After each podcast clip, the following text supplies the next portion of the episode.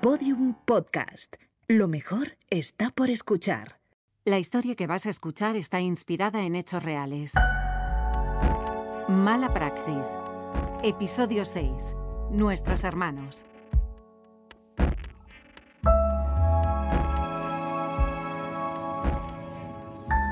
Entiendo que ha sido un proceso legal largo, difícil. Sin duda, pero todos lo son. Es mucha responsabilidad. Sí, pero estoy muy orgullosa de poder asumirla. ¿Cuánto ha durado el proceso? Nueve años. Nueve años. ¿Es normal que un proceso judicial dure tanto? Es muy habitual en las causas que van por vía penal. ¿Cómo se encuentran sus tres representados? Bien, serenos, tranquilos, con muchas ganas de colaborar con la justicia para que todo se resuelva como se tiene que resolver. ¿Y qué opina de que este caso se haya llevado por la vía penal? Estoy en contra de que se haya llevado a cabo un procedimiento judicial de este tipo cuando hay otra jurisdicción. Se han criminalizado a estos brillantes profesionales de la sanidad. Hablamos de profesionales con vocación, que hacen un bien a la sociedad, con familias que dependen de ellos. No son terroristas de la medicina ni nada de eso. No son asesinos con bata blanca, que es como se los está tratando. En un procedimiento debe primar la presunción de inocencia siempre. Y en este caso no se ha cumplido. Mis representados han sido tratados como criminales. Es inaceptable. Los profesionales de la justicia y de la medicina tendríamos que afrontar esta problemática en algún momento. Estoy de acuerdo. Tendríamos que revisar los principios rectores de la jurisdicción penal para ser justos y objetivos con la profesión médica. Pero antes de eso, mi deber consiste en acreditar que mis clientes no son responsables de la desgracia acontecida. Hablamos del trágico fallecimiento de un bebé de cuatro días en uno de los hospitales con una de las UCIs de neonatos más avanzadas del país. Imagino que por eso el caso está teniendo tanta repercusión mediática. Para todas las partes las emociones están a flor de piel, sin duda. ¿Las pruebas de acusación son sólidas? No puedo dar detalles, pero bajo mi punto de vista se han producido falacias durante el procedimiento. Las pruebas de cargo deben ser reales, ciertas y directas. Y no hay nada de eso en el procedimiento presente. Se tiene que demostrar lo que ha ocurrido con pruebas, y no las hay. ¿Y a qué se debe todo esto? Pues, como pasa siempre, se debe a una mala instrucción, donde se culpa a quien no se debe. ¿Quién repara esta pena de banquillo? Nadie. ¿Quién repara un proceso de nueve años? Nadie. Hablamos de carreras, de vidas, de familias. Y digo esto, por supuesto, sin ánimo de minusvalorar o cuestionar en ningún momento el inmenso e inconsolable dolor de los padres y de los familiares del menor fallecido. ¿Cree usted entonces que va a ganar el juicio? La verdad es la que es. La documentación médica que hemos reunido es la que es y nuestros informes periciales dejan bien claro que mis representados son inocentes. Abogada Lucía Árcega de Bullejo Abogados, muchísimas gracias por su tiempo. Gracias a usted. Mucha suerte y gracias por defender a nuestras compañeras y compañeros en este caso tan complejo y delicado. Gracias de nuevo. Un abrazo. Un abrazo, abogada. Y por supuesto, gracias a ustedes, nuestros oyentes y seguidores, por escuchar el podcast Saber Médico. Soy Jesús Balbuena, editor jefe, y ha sido un placer estar con ustedes informándoles de la actualidad médica. Síganos en nuestros canales de Twitter.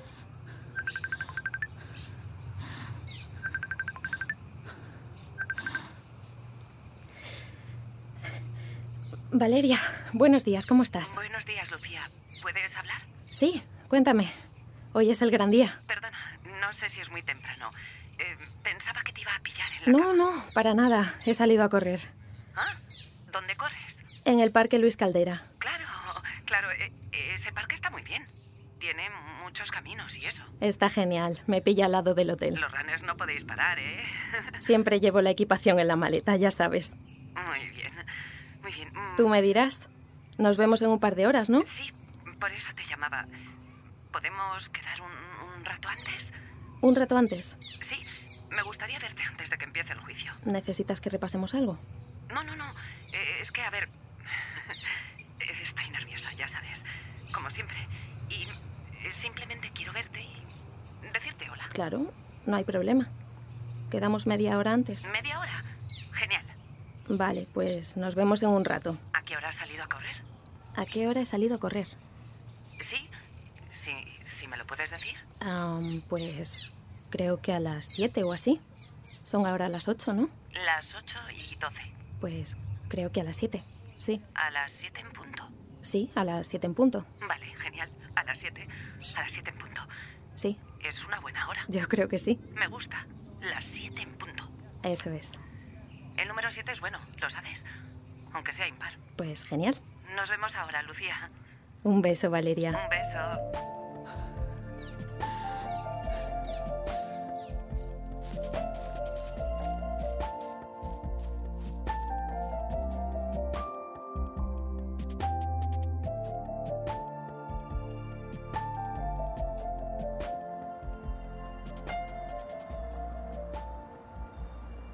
¿De cuánto dinero estamos hablando, Marta? 250.000 euros. Una fianza de 250.000 euros. Eso es.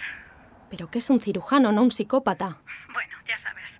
Lo que comentaste en el podcast. En fin. ¿Has hablado con la familia? ¿Puede asumir el pago? Están reuniendo el dinero. No está siendo fácil. Claro, normal. ¿Quién tiene ese dinero a mano? ¿Y qué dice el seguro? Tiene una póliza buena. Cubre el siniestro. En 10 minutos tengo reunión con la aseguradora. Que vaya muy bien. Igualmente. ¿Cómo lo llevas? Bien, pero bueno, ya sabes, la presión. Ha venido mucha prensa, eso pone nerviosa a cualquiera. Ánimo. Justo estoy viendo llegar a Valeria. Te dejo entonces. Hablamos. Manténme al corriente, por favor. Descuida. Buenos días de nuevo, Valeria. Buenos días. Bueno, pues ya estoy aquí. Es el día. Sí, es el día. ¿Cómo te sientes? Pues... no sé. Bien. O sea, me quiero... me quiero morir ahora mismo. Te entiendo. Pero va a ir todo muy bien, de verdad. ¿Has venido sola? Me ha traído mi hermano. Yo no quería conducir hoy, ya sabes. Seguro que pillaba un atasco y llegaba tarde o algo. ¿Tú crees? Seguro, seguro. Hoy iba a tener un percance si conducía yo. Además, prefiero el coche de mi hermano. ¿Te sientes más segura? Me gusta más el número de matrícula. Seguro que me da suerte. Pues me alegro. ¿Y esas cámaras de ahí? Me temo que hay bastante expectación. No es la situación ideal, pero este caso ha traído cola. Ya sabes, No quiero que se me acerquen y me pregunten. no te preocupes. Entraremos por la parte de atrás. Ya lo he hablado con la oficina de la Policía Municipal. Miriam y Alejandro ya han pasado. ¿Ya? ¿Tan tarde he llegado? No, tranquila. Ellos han sido madrugadores.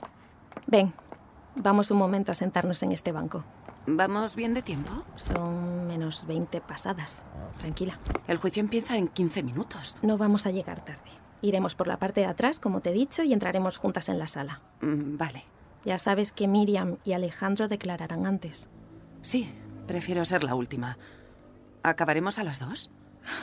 Ojalá, pero no lo sé.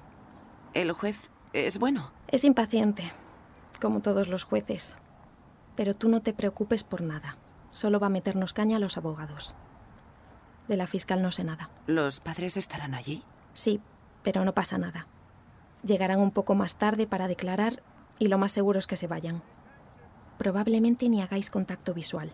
Son menos 10, Justo menos 10. mm, menos 9 y 51. Podemos. Podemos esperar ahí 52. ¿Por? 5 y 2 son 7. Esta mañana ha salido a las 7 a correr. El último número de la matrícula del coche de mi hermano es el 7. Y hoy es día 7. El 7 es mi número hoy. Si me mantengo cerca del 7, todo irá bien. Podemos esperar ahí 57 si lo necesitas. No, no, no quiero llegar tarde. Vale. Bueno, ya sabes por qué nunca llevo reloj. No podría dejar de mirarlo y hacer cábalas. ya sabes. Pero lo tienes en el móvil. Sí, pero no es lo mismo. Te juro que en el trabajo soy súper normal con las horas y eso. Lo sé, lo sé. Bueno, aunque ahora esté imputada, eh, pero no tiene nada que ver. Tranquila. En mi trabajo no tengo problemas con los números. Lo sé. Hago muy bien mi trabajo. Eres una gran profesional, Valeria. Todo el mundo lo sabe. Quiero que se lo demostremos al juez. Pues vamos a ello. Son las 9 y 52.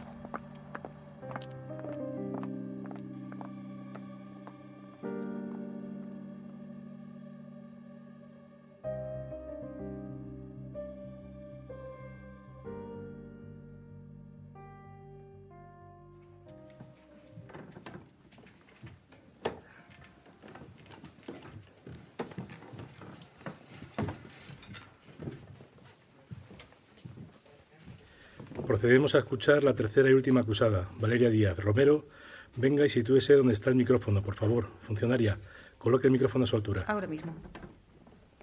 ¿Puedo sentarme? ¿Cómo dice? Disculpe, su señoría.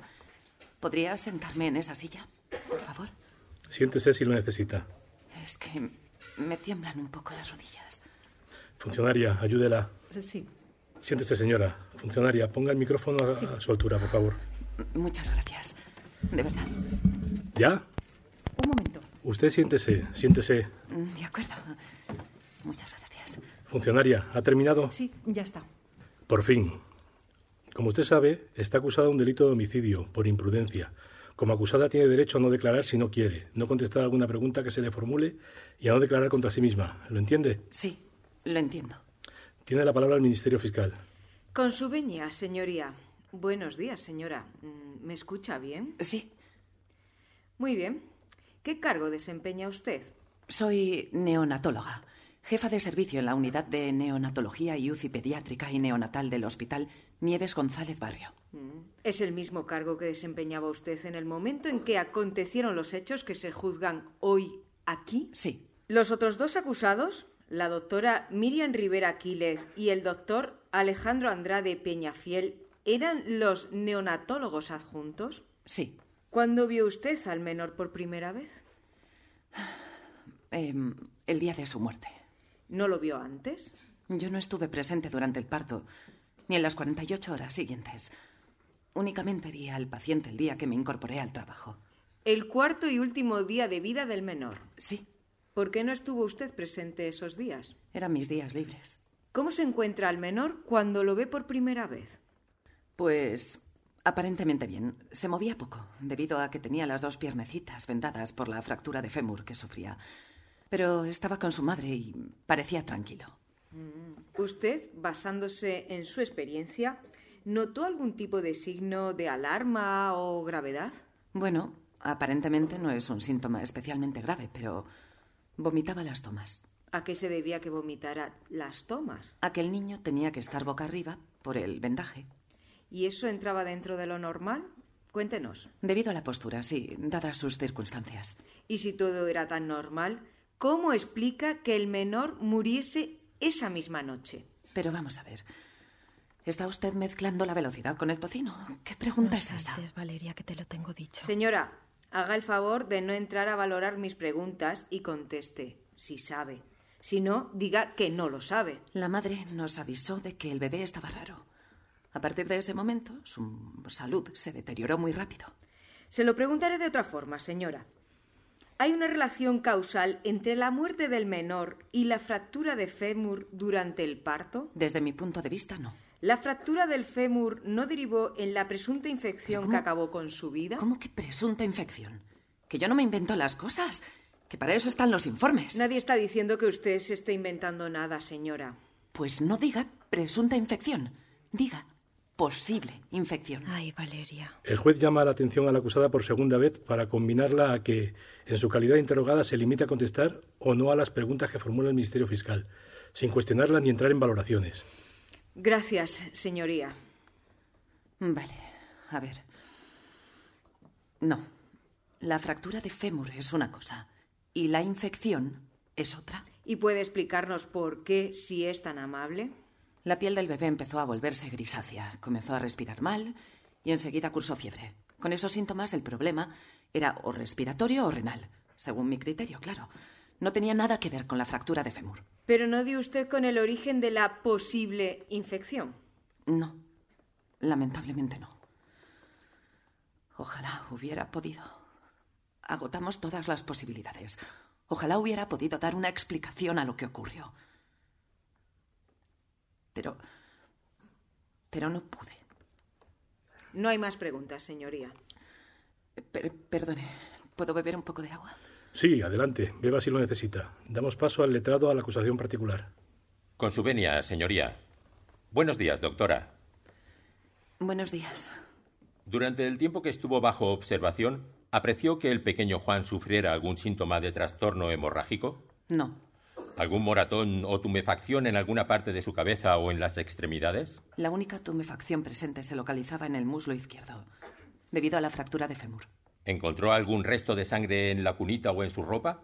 No, Nada de sangrado activo. nada. Perdone, ¿puede hablar más alto? Nada. No encontré nada. En las pruebas realizadas al pequeño Juan, ¿advirtió algún tipo de... Letrado, ¿a qué prueba se refiere? Concrete. Perdone, señoría.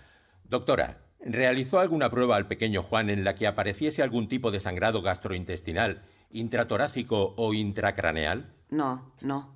¿Está segura? Sí. Letrado, no cuestione la respuesta de la acusada. Limítese a preguntar lo que tenga que preguntar. De acuerdo, señoría.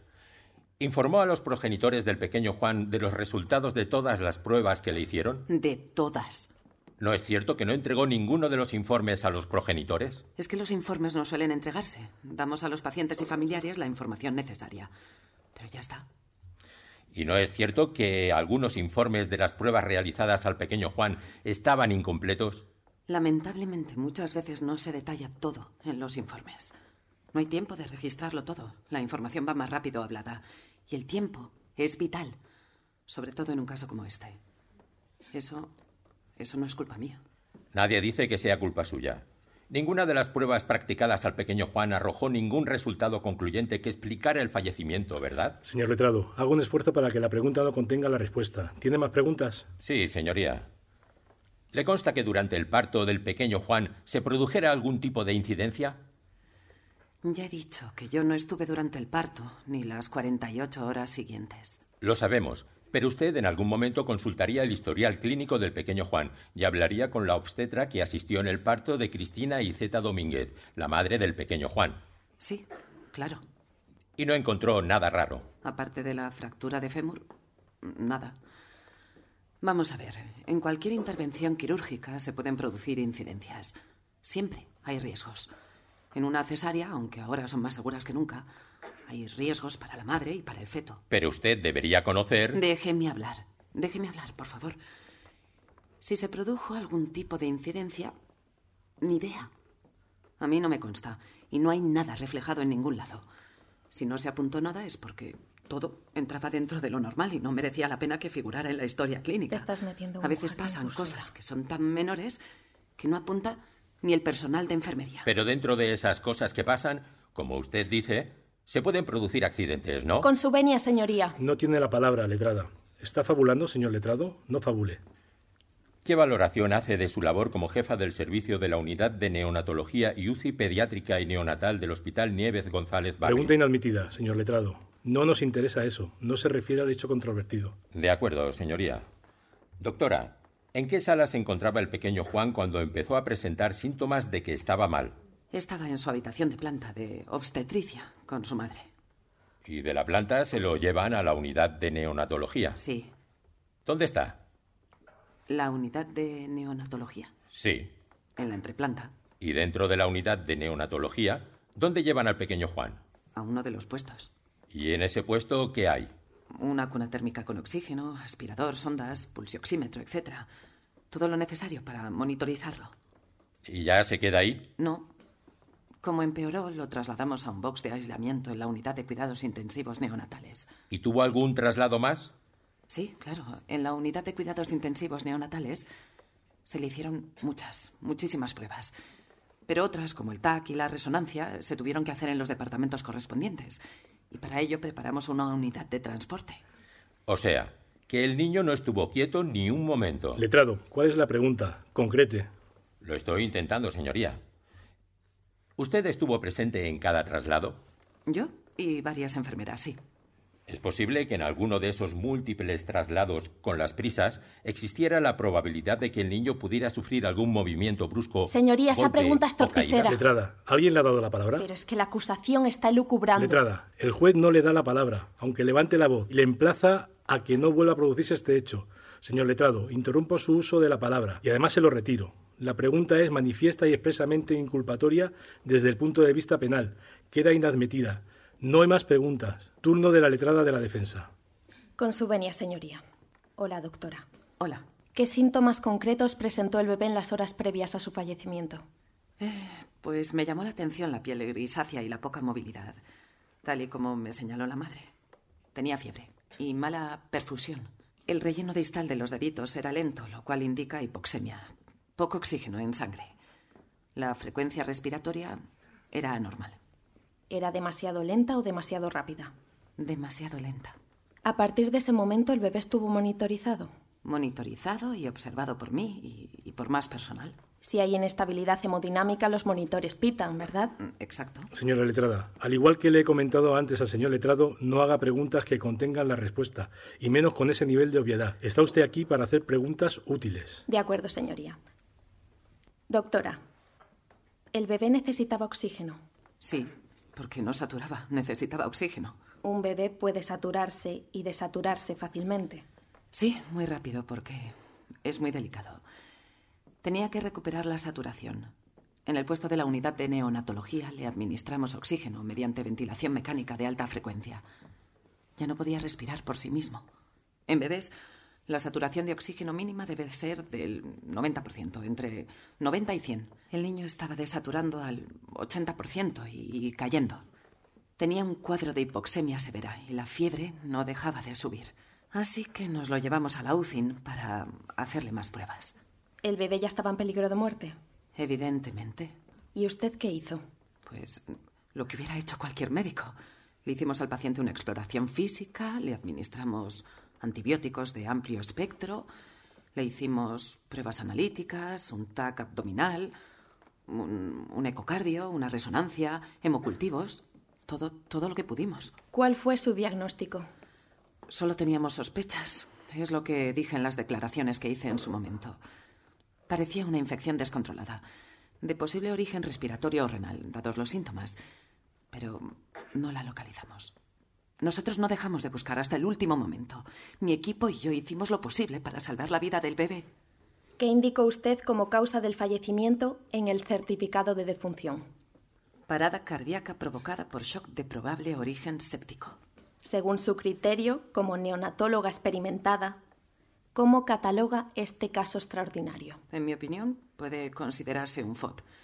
FOD, fiebre de origen desconocido. Por lo tanto, hablaríamos de un diagnóstico incierto, ¿no? Sí.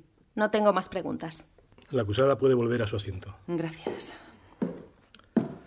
Funcionaria, quite la silla de ahí, por favor, que ya no se va a usar. Gracias. Sí, señoría. Pido a los señores letrados más brevedad y concreción. Por favor, en vez de acabar el acto del juicio en una mañana, vamos a acabar mañana. Vamos a practicar la prueba testifical. Funcionaria, que entre el primer testigo propuesto por la parte actora, don Claudio Liso Fernández. Sí. ¿Claudio Liso Fernández está?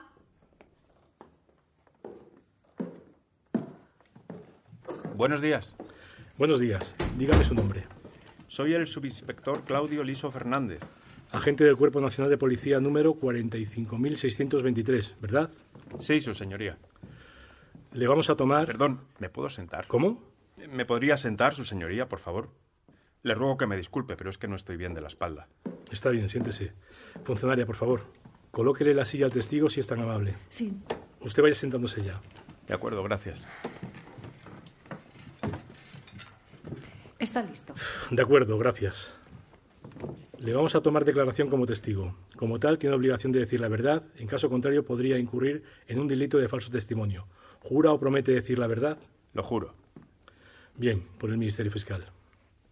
Con su veña, señoría, se le va a tomar declaración en este acto de juicio con motivo del fallecimiento del menor Juan Gómez Iceta. ¿Nos puede explicar cuál fue su actuación profesional? Pues el viernes 10 de octubre de 2014, el juzgado de instrucción número 34 nos mandó un oficio por una denuncia puesta por los progenitores del bebé trágicamente fallecido. En el oficio, el juzgado nos ordenó investigar los motivos de dicho fallecimiento. En primer lugar, nos instó a comprobar si el hospital Nieves González Barrio tenía las instalaciones adecuadas y si se había producido algún tipo de negligencia por parte de los médicos. ¿Y qué fue lo primero que hizo usted? Pues mis agentes y yo hablamos con la familia. ¿Con qué miembros de la familia, exactamente? Con los padres. ¿Con alguien más aparte de los padres? No, solo con los padres. Continúe. Los padres corroboraron la denuncia. A continuación hablamos con la ginecóloga de la madre, Carmen Argüelles Álvarez, que había sido la persona que había autorizado la cesárea en el hospital Nieves González Barrio. Tomamos declaración a todos los médicos que intervinieron en la cirugía y que estuvieron en contacto con el bebé. La declaración consta en las actuaciones. Si quiere, le explico lo que nos dijeron. No es necesario que cuente eso. Ya lo sabemos. Continúe. Vimos que las cosas no nos cuadraban. ¿Y por qué no les cuadraban? Me pareció muy raro que un niño que había nacido por cesárea y que estaba sano hubiera muerto en cuatro días. Todo parecía haber sido normal. Algo tendría que haber pasado en quirófano, ¿Se refiere a que algo podría haber pasado fuera del quirófano? fuera o dentro, no sé. Pero algo que no tenía que ver con la cesárea en sí. ¿El personal con el que habló le entregó la documentación clínica? Sí, pero me dijeron que no había pasado nada y que todo había salido bien. Nadie había sido testigo de ninguna incidencia. Y no le cuadraba. Lo investigamos. Hablamos con residentes, enfermeras y auxiliares que trataron a la criatura durante los días que vivió y las contrastamos. Lo tienen todo en las actuaciones. ¿No aparecieron contradicciones en las declaraciones o sospechas de negligencia o desidia?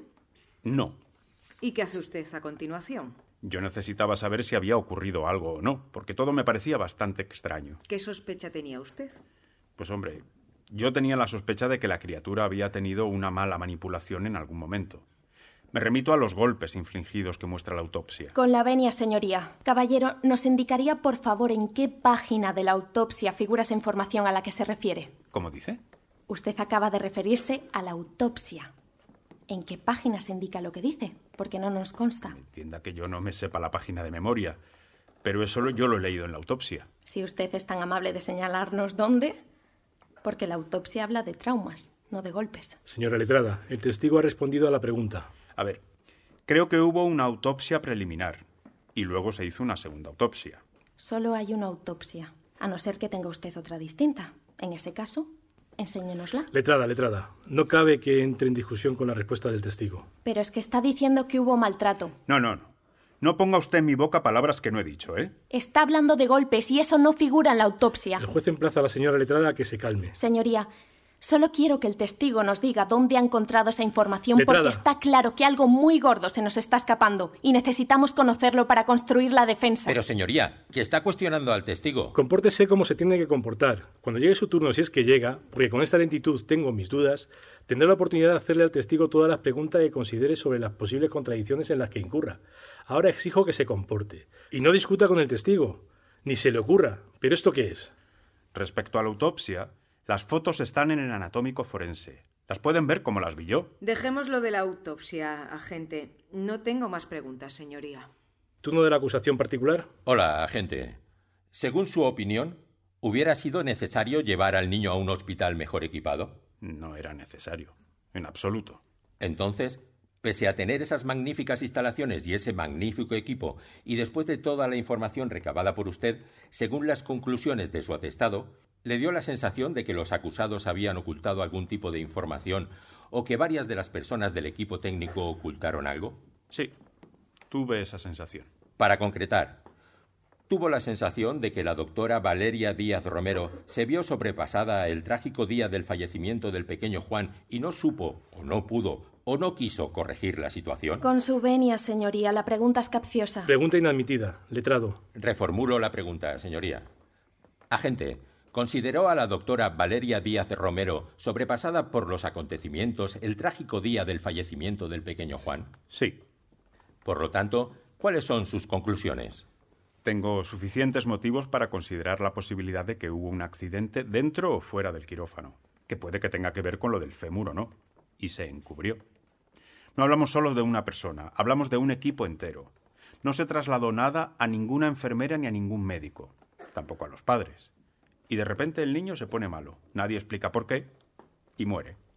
Estas son mis conclusiones y las saco de mi informe, no me invento las cosas. ¿Existe para usted una relación de causalidad entre la fractura del fémur, los traumas que evidencian el informe pericial médico forense y un posible golpe o caída que sufriera el pequeño Juan en algún momento de los cuatro días, los únicos de su vida, que permaneció en la unidad de neonatología del Hospital Nieves González Barrio?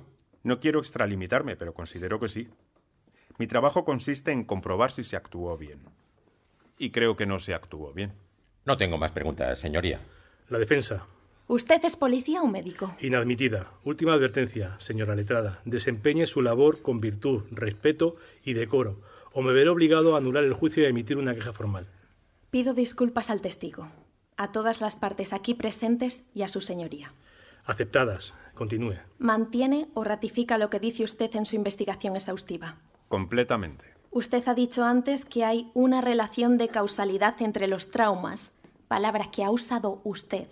Traumas, traumas que aparecen en la autopsia del bebé y su fallecimiento. ¿En qué conocimiento se apoya para ello? Vamos a ver. Yo interrogo a todo el mundo, también a los padres, y comparo las declaraciones que yo recojo con lo que aparece en la autopsia. Y constato que no hay coherencia. Perdone, pero eso no ha sido una respuesta. No nos está respondiendo a la pregunta. Le acabo de responder. Yo le pregunto por el conocimiento en el que usted se apoya para sacar esa conclusión. Yo no soy médico, pero las evidencias hablan por sí solas. ¿Basadas en qué? Es que no entiendo la pregunta. Pues es muy sencilla. Relaciona traumas presentes en el cuerpo del bebé con un posible accidente. Soy subdirector de la Policía Nacional y tengo más de 30 años de experiencia. Vale. ¿Cómo son los traumas del bebé que aparecen en la autopsia? Pues parecen heridas. ¿En qué parte del cuerpo? En la cabeza. ¿Son lesiones exteriores o interiores? No lo sé. ¿Profundas o superficiales? Mire, no lo recuerdo. ¿Qué forma tienen? No lo sé. Ahora no sabría decirle. ¿Sabe cuál es el origen de dichos traumas? Pues es que yo no me sé la autopsia de memoria. Señora letrada, el testigo ha respondido a la pregunta. Otra, por favor. ¿Encontró usted alguna contradicción entre los interrogatorios que hizo al personal médico y los informes que le remitieron? Ya he manifestado antes que no. ¿Usted ha tenido acceso a la historia clínica del bebé? Sí. ¿Podría usted afirmar que la historia clínica del bebé era cierta? ¿Cómo que cierta? Sí, sí era seria, rigurosa, estaba hecha con profesionalidad. Yo no soy médico. No tengo por qué entender una historia clínica. ¿Pero le parece rigurosa? Sí, creo que sí. ¿Podría usted afirmar que los informes eran rigurosos? Son muchos informes y ya han pasado nueve años. Podría decir, basándose en sus más de 30 años como policía, que todos los informes que han caído en sus manos eran rigurosos. Sí, podría. Pero yo no soy médico. Letrada, concrete, por favor. No sabemos a dónde quiere llegar. Por supuesto, señoría. Ahora mismo concreto. Y no es cierto que esos informes que usted considera rigurosos documentan fielmente y de forma justificada que el bebé falleció debido a una probable infección de origen renal o respiratorio. Supongo. Repito, que yo no soy médico. Y no es cierto que ni la madre ni el padre, en sus declaraciones policiales y judiciales y en los interrogatorios a los que usted los somete, señalan ningún tipo de aparente herida, trauma, contusión, hematoma o laceración visible en ninguna parte del cuerpo del bebé. Sí, es cierto. No hay más preguntas. Se puede marchar. Gracias, señoría. Funcionaria, quite esa silla de ahí, por favor. Enseguida, señor. Son casi las 2 de la tarde. Nos quedan 1, 2, 3, 18 eh, testigos. ¿Es correcto, funcionaria? Sí, señor juez. ¿Están de acuerdo en buscar otra fecha para seguir con la prueba testifical y otra para la pericial? Pero habrá que ver si los peritos pueden, porque tendrán quirófano. Eh, primero vamos a intentar ponernos de acuerdo nosotros, ¿no pensáis? ¿Qué día sería? ¿Tienen ustedes aquí las agendas? El martes que viene, día 14, pueden. Yo puedo. Yo también. Mm, yo no. El miércoles 15 no tenemos sala disponible. Creo que puedo suspender los juicios del jueves 16 y del viernes 17. Mm, no puedo ninguno de los dos días. ¿El martes de la semana siguiente? El martes 21, imposible. Le recuerdo que tenemos un plazo de 30 días o habrá que practicar la nulidad. Señor juez, eh, la secretaría cierra a las dos y media y habría que avisar a los testigos que se pasaran a que les diera la nueva cita. Sí, pero tendremos que ponernos de acuerdo y no es fácil. La semana del 20 no tengo ningún hueco, pero la del 27 podría mover alguna cosa. Yo tengo una vista oral el viernes 3, pero el resto estoy libre. Yo también podría. La semana del 27 estoy de vacaciones.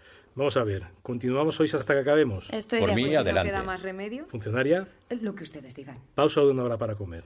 La práctica de la vista oral se retoma a las 15-15 horas. Funcionaria, avisa a los testigos y a los peritos. Si alguien no puede quedarse, que no comente. Ahora mismo, señor juez. Funcionaria, puede pausar la grabación. Ah, sí, sí.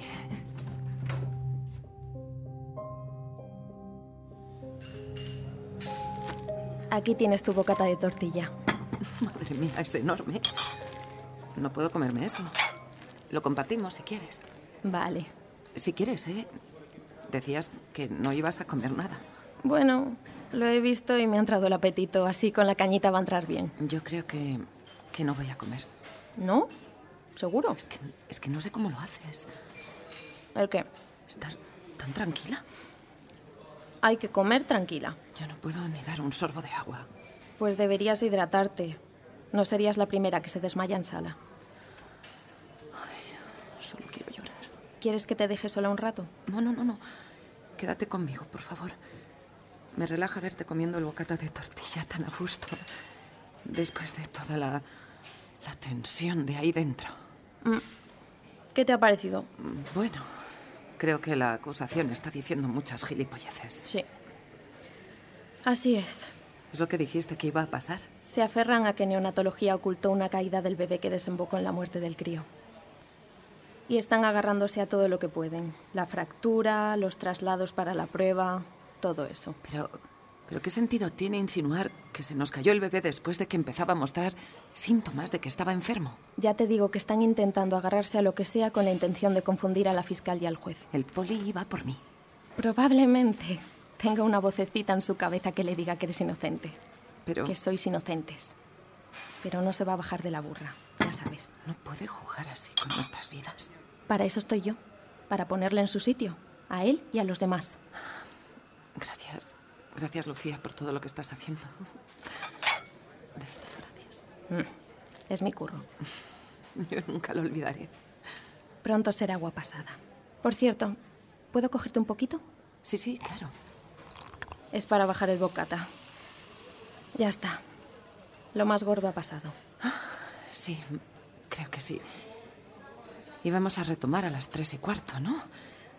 Me gusta esa hora. ¿Te gusta? Sí, las 15 y 15. 5 y 1. 6, 5 y 1, 6. 6 y 6, 12. Y el 12 es un número importante. ¿Ah, sí? No me digas. Los 12 meses del año, los 12 apóstoles, las 12 campanadas. Yo fui la número 12 cuando me saqué el MIR. Además es par, lo cual pf, siempre es tranquilizante. Eres una mujer muy particular, Valeria. No puedo evitar jugar con los números y eso. ¿Tú no lo haces? No, no. ¿Qué va? Para mí los números son solo números, ya sabes. Me indican a qué hora me levanto, a qué hora me acuesto, a qué hora salgo a correr, a qué hora me subo al ave. Y claro, me ayudan a encontrar las leyes, los epígrafes, los títulos. Eso es importante. Ah, haces un uso normal de los números, ¿no? Eso es, normal. Pues, hablando de cosas normales, ¿es normal que se haga una pausa para comer? No es normal, pero ya me ha pasado alguna vez. He acabado varios juicios pasados las seis de la tarde. Creo sinceramente que el juez quiere quitarse de en medio esta vista cuanto antes es un caso doloroso. Las cámaras andan rondando por aquí, son tres acusados. Por cierto, eh, Miriam y Alex, ¿dónde están? Mm, Alejandro se ha ido a estirar un poco las piernas y Miriam tenía que llamar por teléfono. Vale, por tenerlos controlados. Pero tú no te preocupes, lo has hecho muy bien. ¿Tú crees? A ver, ¿qué es lo que te digo siempre? Que cuente la verdad, porque la verdad me pertenece. La verdad te pertenece, Valeria. Es tuya, de Alex y de Miriam. Si tienes la verdad, no pueden tocarte. Bueno, si el sistema judicial funciona. Sí, claro. Pero va a funcionar. Queda ahí medio bocata de tortilla de patata con pimientas. ¿No lo quieres? No puedo más. ¿Lo quieres? Hay, hay tiempo, ¿no? Tómatelo con calma. Yo voy al baño a lavarme los dientes y pago. No, no, no, no. Pago yo. No, no, de eso nada. Lucía. Lucía, por favor. Mira, hacemos una cosa. Voy a pedir la cuenta. Si la cifra es par, pago yo. Si es impar, pagas tú. Venga, vale. Espera. ¿Qué? Lo hacemos al revés. Si sale par, mejor pago yo. Y si es impar, tú. Madre mía. Espero que no inviertas en acciones, Valeria. Ahora vengo.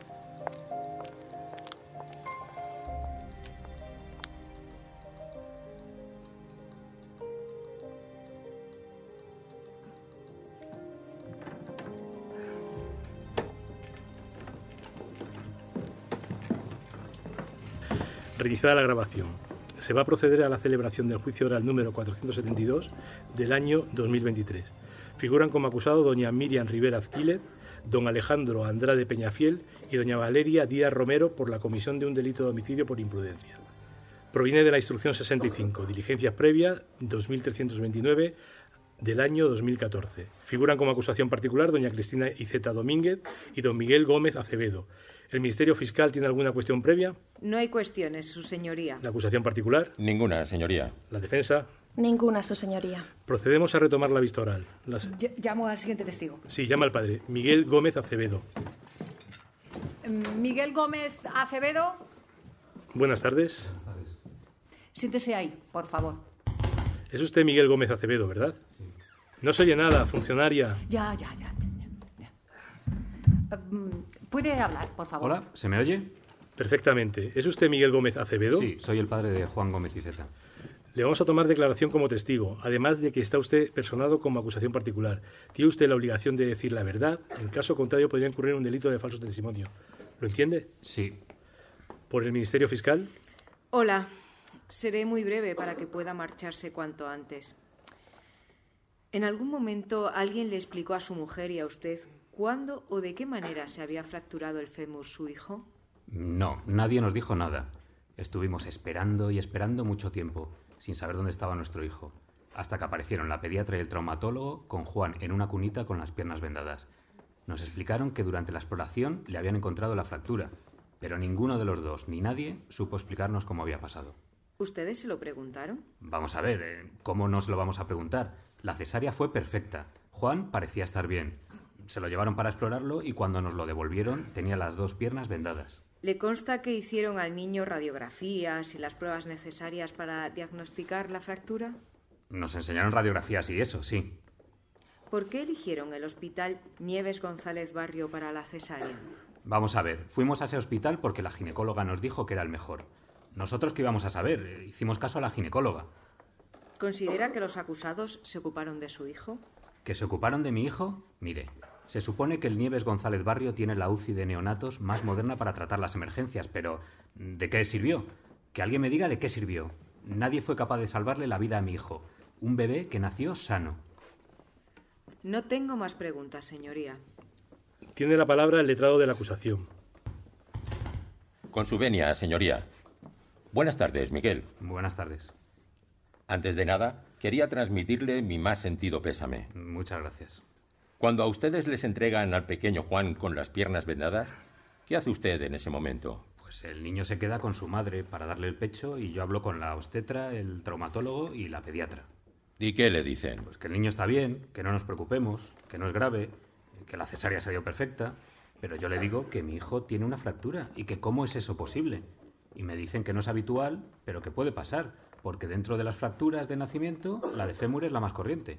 ¿No le pusieron al pequeño Juan algún tipo de férula, arnés o prótesis? No.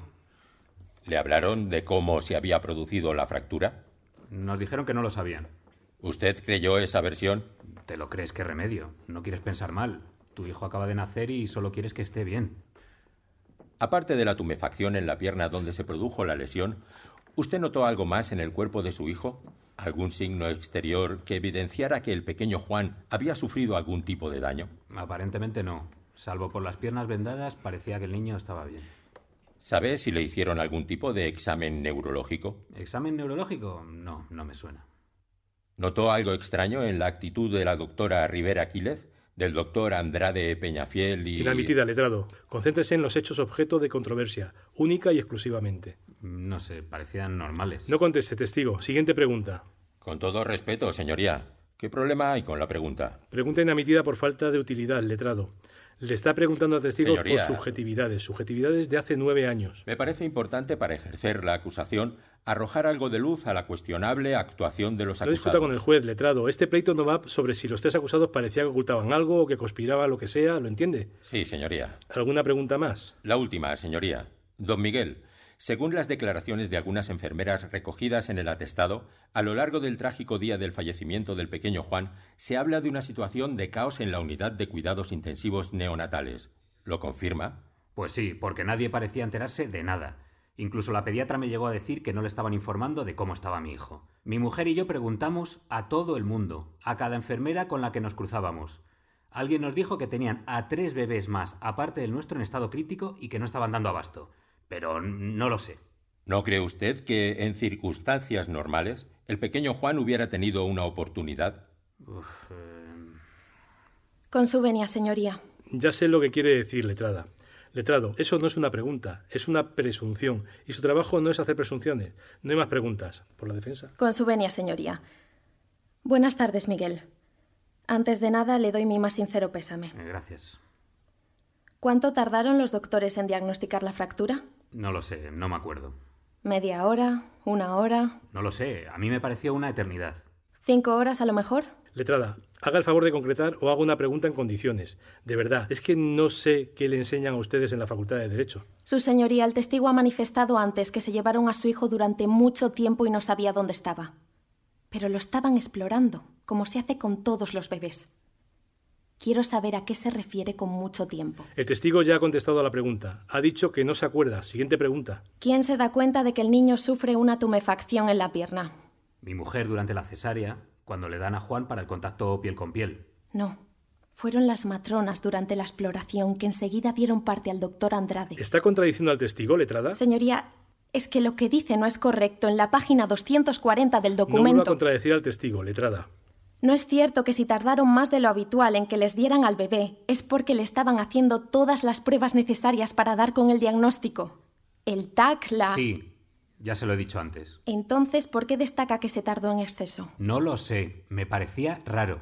Vale. No es cierto que en neonatología consiguieron diagnosticar la fractura en un tiempo récord, teniendo en cuenta que en la escasa literatura sobre este tipo de lesión que presentamos como prueba, se indica que a veces puede tardarse varios días en dar con el diagnóstico. Y yo qué sé. Y no es verdad que a partir de que el bebé ya está con ustedes se le hace un seguimiento de la lesión, A mi mujer la suben a planta con el niño como si estuviera todo bien. pero porque el niño ya está vendado y a su mujer se le ha pasado el efecto de la anestesia. Otra pregunta, letrada. ¿Sabe cuántas pruebas se le hicieron a su hijo durante sus cuatro días de vida? No, no me acuerdo, no sé. 24. 24 pruebas. ¿Tiene alguna pregunta más, letrada? No. El testigo puede marcharse. Gracias, señoría. Le abro. No hace falta. Funcionaria, ¿puede venir un momento, por favor? Ahora mismo. Ahora le toca a María Jesús. María Jesús Castro Mora, sí. Eh, es pediatra, ¿no? Sí, la llamo. Espere, espere, es que antes necesito ir al baño. ¿Quiere hacer una pausa? Es que, claro, los juicios se alargan y pasa esto. Pero está usted bien. Sí, sí, sí. Si es que me tengo que tomar la pastilla y tiene que ser a esta hora. Vamos a hacer una pausa de cinco minutos, así que quien quiera que aproveche para hacer lo que tenga que hacer. De acuerdo.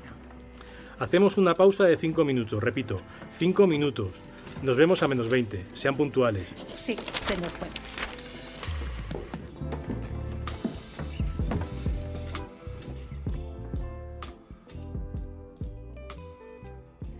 Felipe Ignacio Ruiz Marchena. ¿Está o no? Sí, está.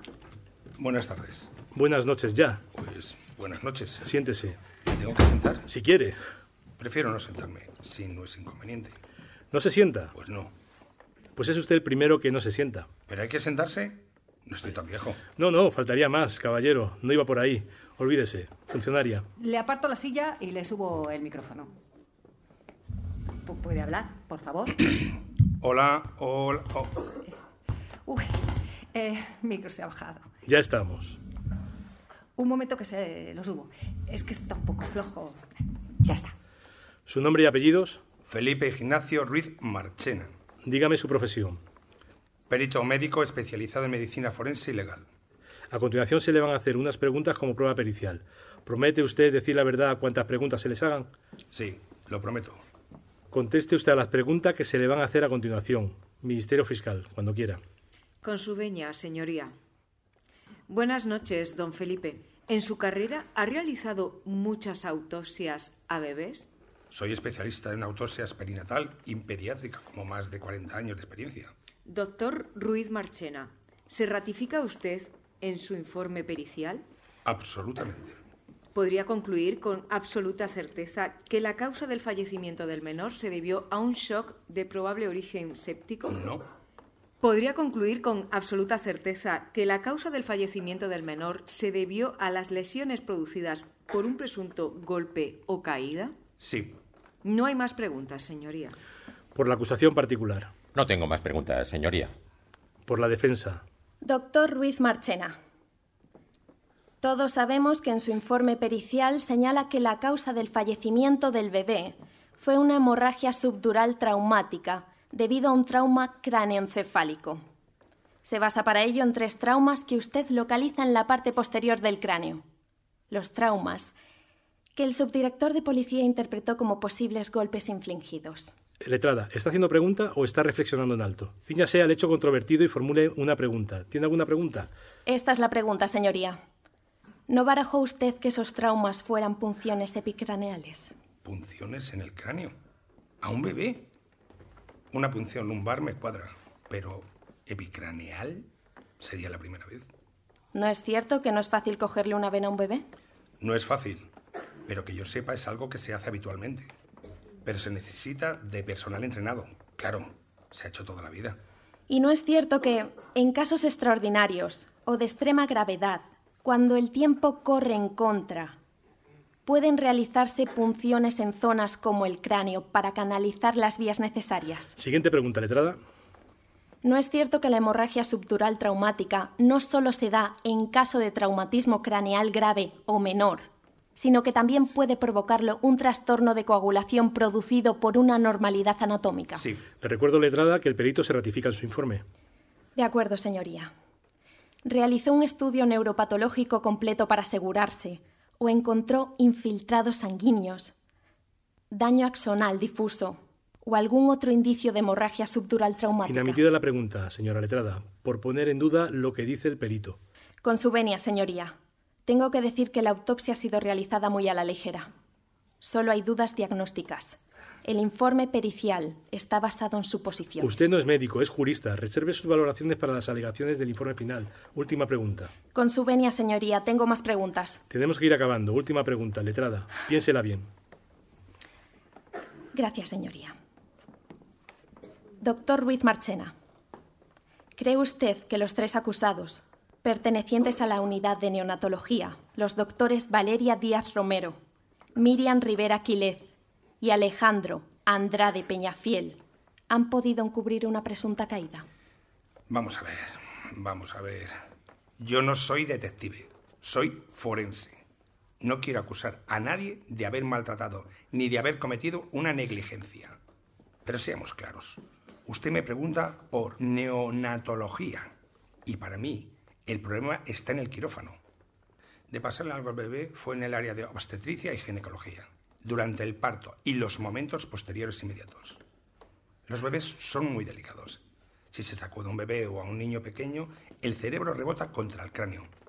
Endosar a neonatología todo el tema de la fractura del fémur y el TCE quien debería dar explicaciones de eso es obstetricia y ginecología. Es mi opinión, ¿eh? Que yo aquí soy uno más. ¿Se reafirma en lo que acaba de declarar, doctor? Absolutamente. Hagan el favor de salir todos de la sala, menos la acusación, la defensa y la fiscalía, por favor. ¿Qué está pasando? Ya me han oído. Salgan todos, esperen fuera.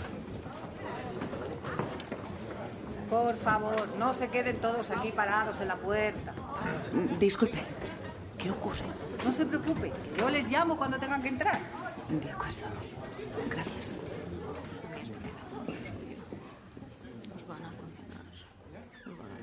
No tienen ni idea de lo que está hablando. A él sí que lo deberían procesar. La cara del juez era un porno. Ya. Qué vergüenza ajena el forense. Es para darle dos sustos. te lo juro. Espero que no se las des, porque te lo cargas. No sé ni cómo puede mantenerse en pie. Pues mira, si me van a condenar me da igual añadir una cosa más. ¿Es tan importante que los peritos sean buenos? Un perito poco preparado, poco riguroso, te la puede liar. No le deseo a nadie que pase por esto. A nadie. Si los médicos supiéramos más sobre ciertos asuntos legales, no estaríamos aquí. Por favor, vayan pasando ordenadamente. Vamos allá. Vayan sentándose. ¿Estamos todos? ¿Sí? ¿Tú crees? Estamos todos, señor juez. Pueden ponerse en pie los acusados. Tras hablar con la acusación particular, la Fiscalía y la Defensa, dicto sentencia absolutoria para doña Valeria Díaz Romero, doña Miriam Rivera Quílez y don Alejandro Andrade Peñafiel. Silencio, por favor. Esta sentencia oral es definitiva y no admite recurso. Declaro cumplido el acto de juicio, con finalización de su grabación informática audiovisual. Ya puede apagar, funcionaria. Ahora mismo. Sí, chicos, lo del día de hoy ha sido una maratón. Pero ha salido todo muy bien. La teoría del encubrimiento de una caída o, o un golpe es que no se sostenía de ninguna forma. Estoy muy orgullosa de vosotros. Habéis estado a la altura. Vaya niebla hay. Buenas noches, letrada, y felicidades a todos. Gracias, buenas noches. Gracias. Adiós. Gracias por todo. Vaya día. Para que digan que los funcionarios no trabajamos. La guerra que ha dado el micrófono. Lo que os decía. La piedra angular de la acusación particular y de la fiscalía se basa en acusaros a vosotros tres, que dirigís la unidad de neonatología. Pero esa afirmación que hizo el perito hizo que se desmoronara todo el pleito. Realmente no existía prueba de cargo y nadie podía alegar que fuerais culpables. Ante las protestas de la acusación, el juez le advirtió que si se empeñaba en continuar el juicio le exigiría el pago de costas por temeridad. Y lo que os decía antes, también ha hecho un comentario sobre el perito, nombrado judicialmente y supuestamente imparcial. Si bien no ha insinuado mala fe, sí que ha lamentado su falta de objetividad. Lo que pasa siempre con los peritos. Encargan las autopsias a cualquiera. Todavía me cuesta asimilar todo esto. Es normal. Ha sido una sentencia excepcional para un caso excepcional. Lamentablemente no sabemos de qué murió el bebé. Es que es normal que los padres hayan buscado respuestas, pero nadie les ha guiado bien. Al final, tanto ellos como vosotros habéis pasado nueve años muy difíciles, y eso nadie os lo va a compensar. Ahora tenéis que pasar página. Vosotros sí podéis. Lo intentaremos, poco a poco. Mira, acaba de llegar mi marido para recogernos. Descansad. Un abrazo, Lucía. Gracias por todo.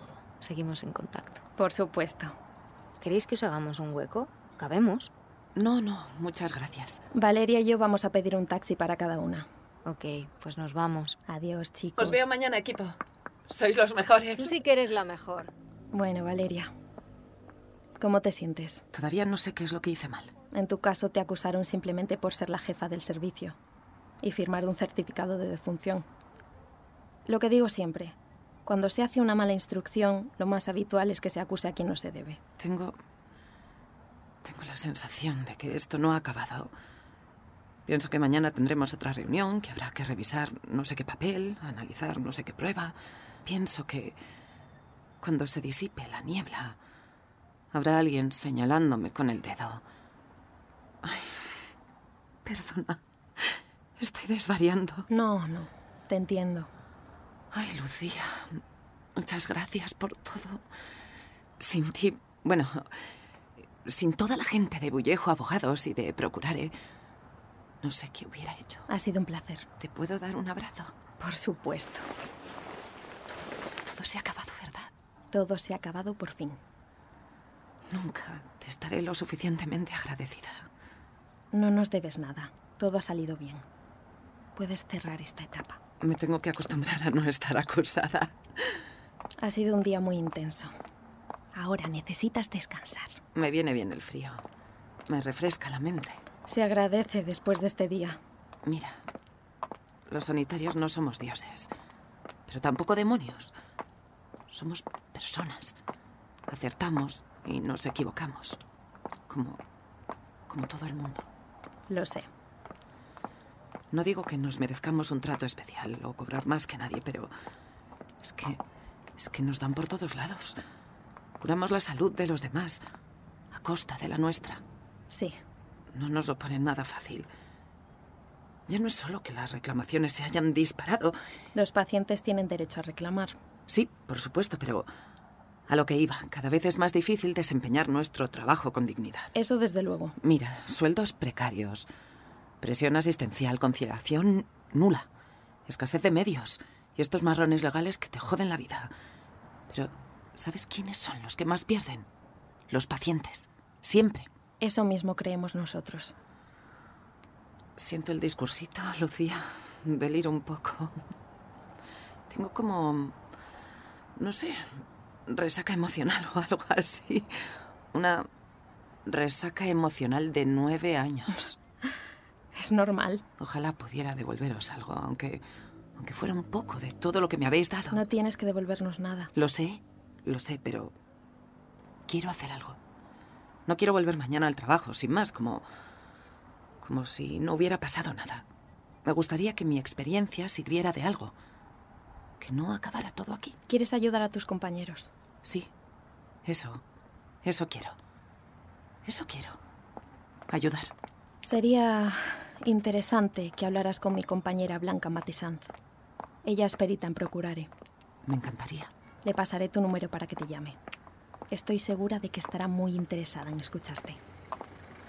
Ya están aquí los taxis. Han llegado a la hora perfecta. A ver, son las 9 y 52. Justo a la hora a la que entramos en la sala esta mañana. Tenía razón. Hoy los números estaban de nuestra parte.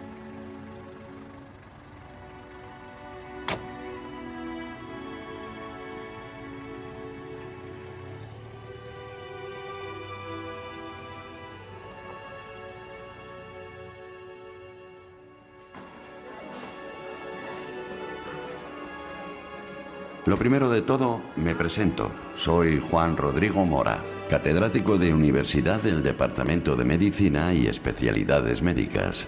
Bienvenidas y bienvenidos a la Cátedra de Salud, Derecho y Responsabilidad Civil de la Fundación Procurare. Espero que los tres años que tenéis por delante os resulten muy enriquecedores.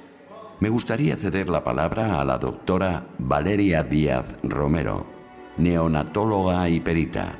Ella será la encargada de inaugurar este primer año con unas palabras. Doctora, cuando quiera. Gracias. No es necesario, pero muchas gracias.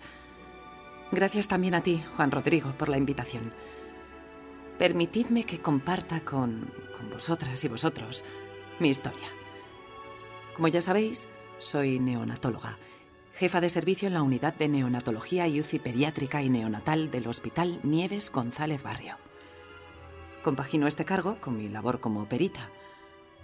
Para mí, ambos trabajos, el sanitario y el judicial, forman parte de la misma vocación.